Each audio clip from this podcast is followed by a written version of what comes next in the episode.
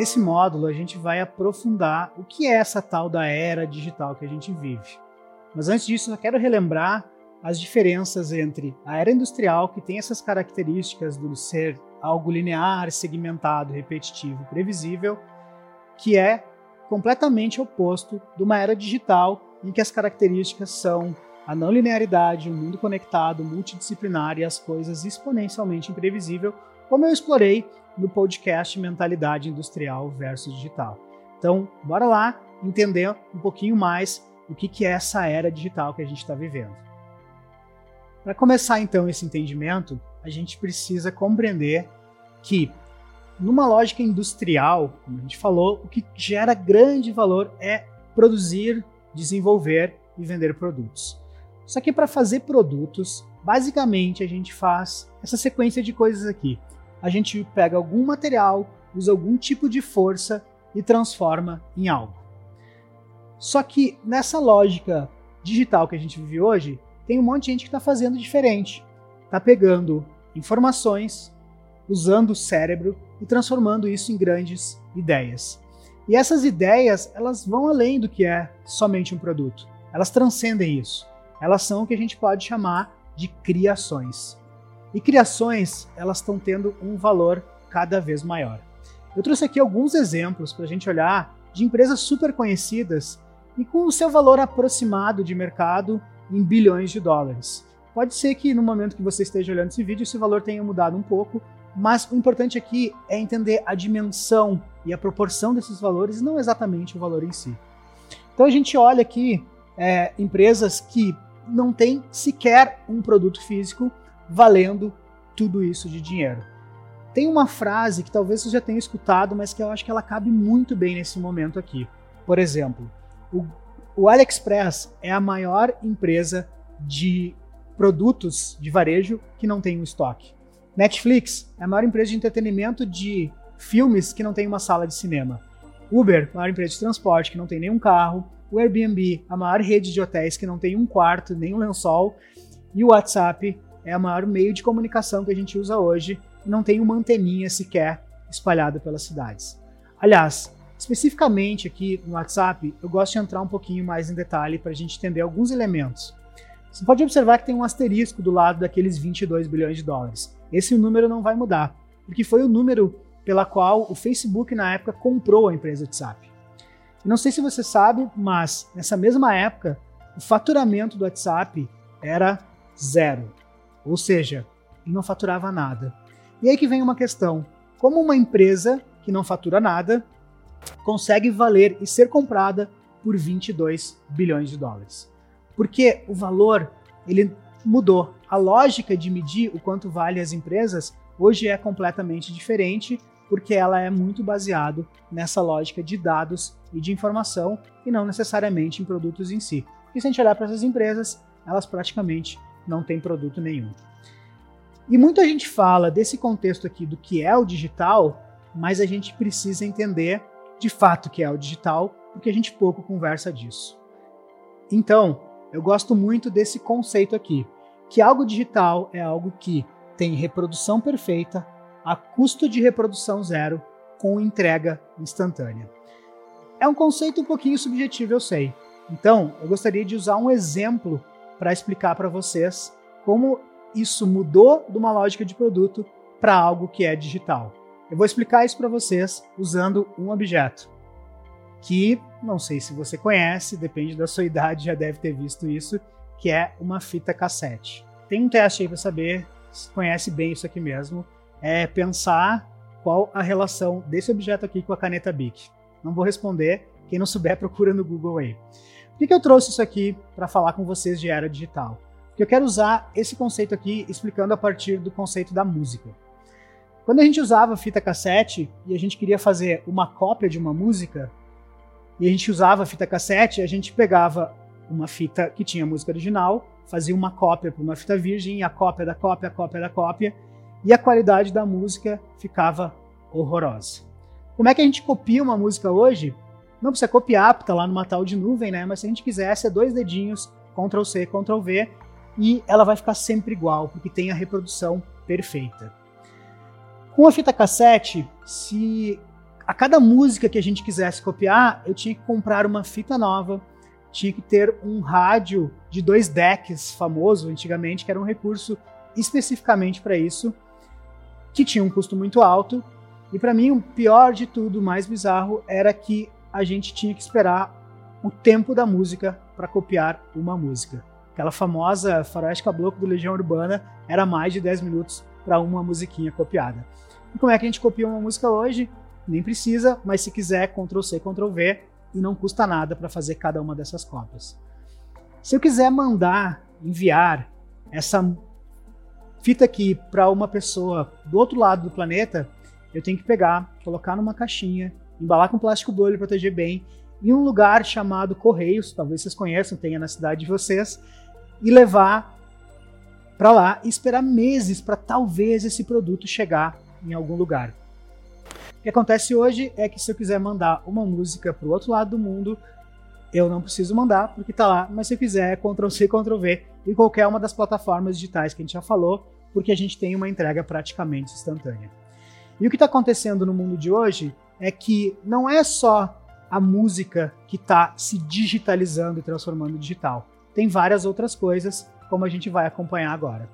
Para você entender a minha relação com essa jornada digital, vai lá escutar o podcast Minha Jornada Digital para entender como é que eu fui compreendendo esse processo a partir de coisas que talvez vocês estão vendo aqui e você vai entender toda a historinha de um podcast e compreender como é que é a minha relação com esse mundo digital. Entendida a primeira característica desse mundo que a gente vive, que é o digital, a gente vai para a segunda, que é combinatório. As inovações que acontecem no mundo hoje, elas são combinatórias.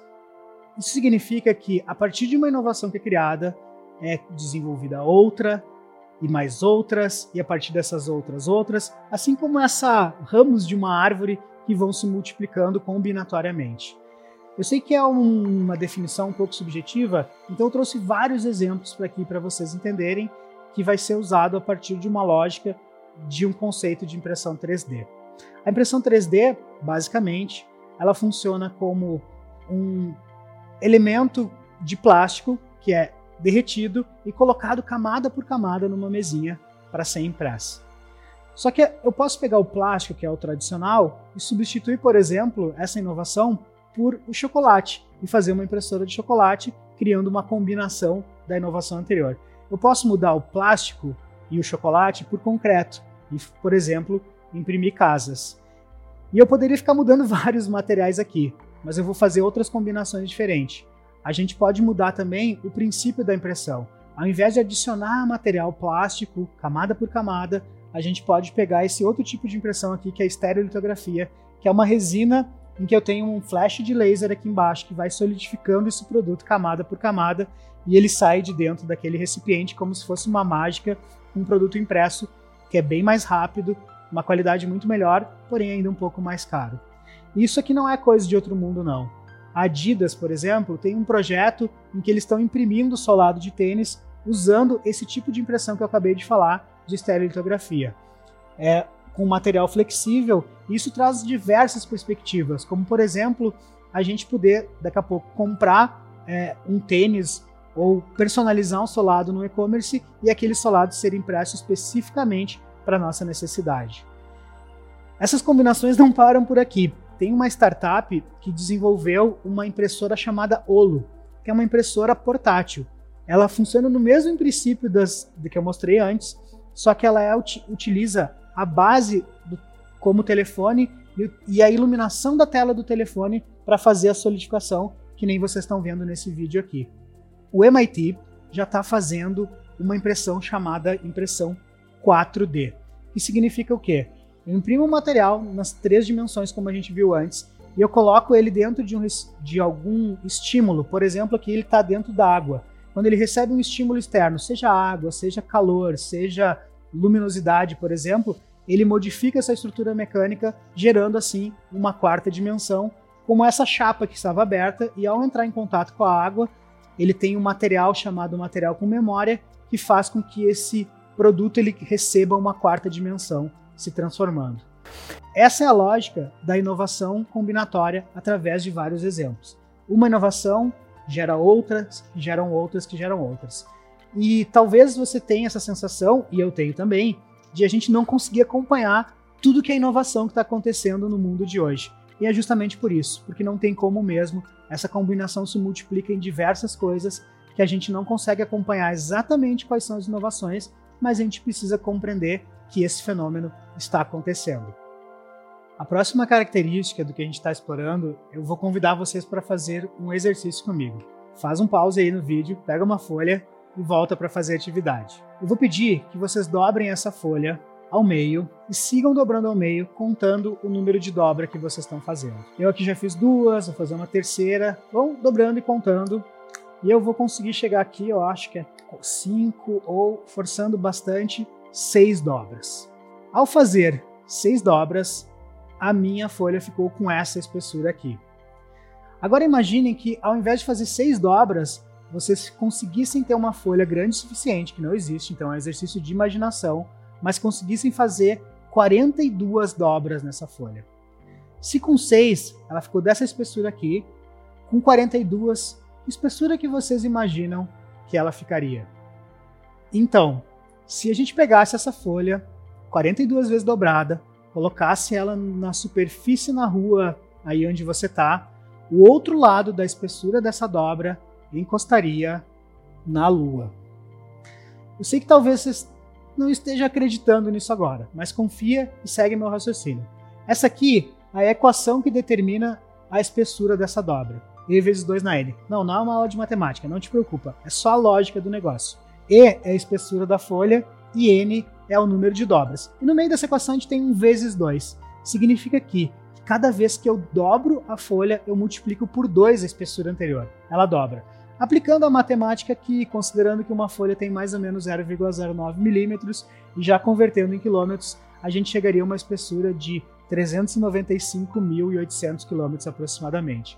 Para quem está na dúvida aí, a distância da Terra até a Lua é de aproximadamente 384.400 quilômetros. Talvez você que não seja bem da matemática, não gosta muito de lógica, tenha tido dificuldade de entender esse raciocínio aqui. Então, eu vou para o raciocínio um pouco diferente, ele mais visual. Imagina então aqui, nesse risquinho bem pequenininho que a gente tem uma folhinha dobrada. E aí, à medida que eu dobro, vocês vão observando aqui nesse gráfico o que vai acontecendo com a dobra dessa folha. Ela vai ficando maior, maior e maior. E, como na verdade esse número é um pouco maior que esse, a gente não só encostaria na Lua, mas empurraria ela um pouquinho para cima. Talvez ainda não tenha ficado claro se você nunca ouviu esse exemplo antes, mas confia no processo. Por quê? Porque isso aqui é um comportamento, à medida que a gente dobra a folha, exponencial. Essa é uma curva exponencial. E vocês lembram quando a gente falou lá das características da era industrial e digital, que a gente costuma ter um pensamento tipicamente linear? Então, aqui no digital, a lógica é um pouquinho diferente. A gente precisa ter essa forma de projetar as coisas de uma forma exponencial. E tem muita coisa que hoje no planeta segue essa lógica do exponencial, especialmente a capacidade de processamento dos computadores que segue essa curva aqui que a gente está vendo. Inclusive tem uma lei que determina essa exponencialidade dos processadores, chama Lei de Moore. Moore foi um dos fundadores da Intel que quando ele criou é, os primeiros processadores, ele percebeu que a cada 18 meses a capacidade do processador duplicava e o seu custo é, e o seu tamanho diminuía também. E isso significa que hoje a gente tem várias coisas que exploram essa capacidade que cresce absurdamente do exponencial, como por exemplo carros autônomos, como a gente vê aqui um carro criado pelo Google, que não é uma empresa que vende carro autônomo, é uma empresa que está interessada nas informações que os carros autônomos utilizam. A gente tem aqui é, carros autônomos também da Tesla. A gente tem uma série de aplicações que são em realidade virtual que hoje só são possíveis também utilizando essa capacidade exponencial da tecnologia. A gente tem aplicações na área da saúde, como uma exponencial ao contrário aqui, que é o decréscimo do custo e do tempo de leitura de sequências de DNA e permite revoluções fantásticas, como por exemplo serviços a 99 dólares para a gente entender o que está acontecendo com o nosso corpo através de uma leitura de DNA.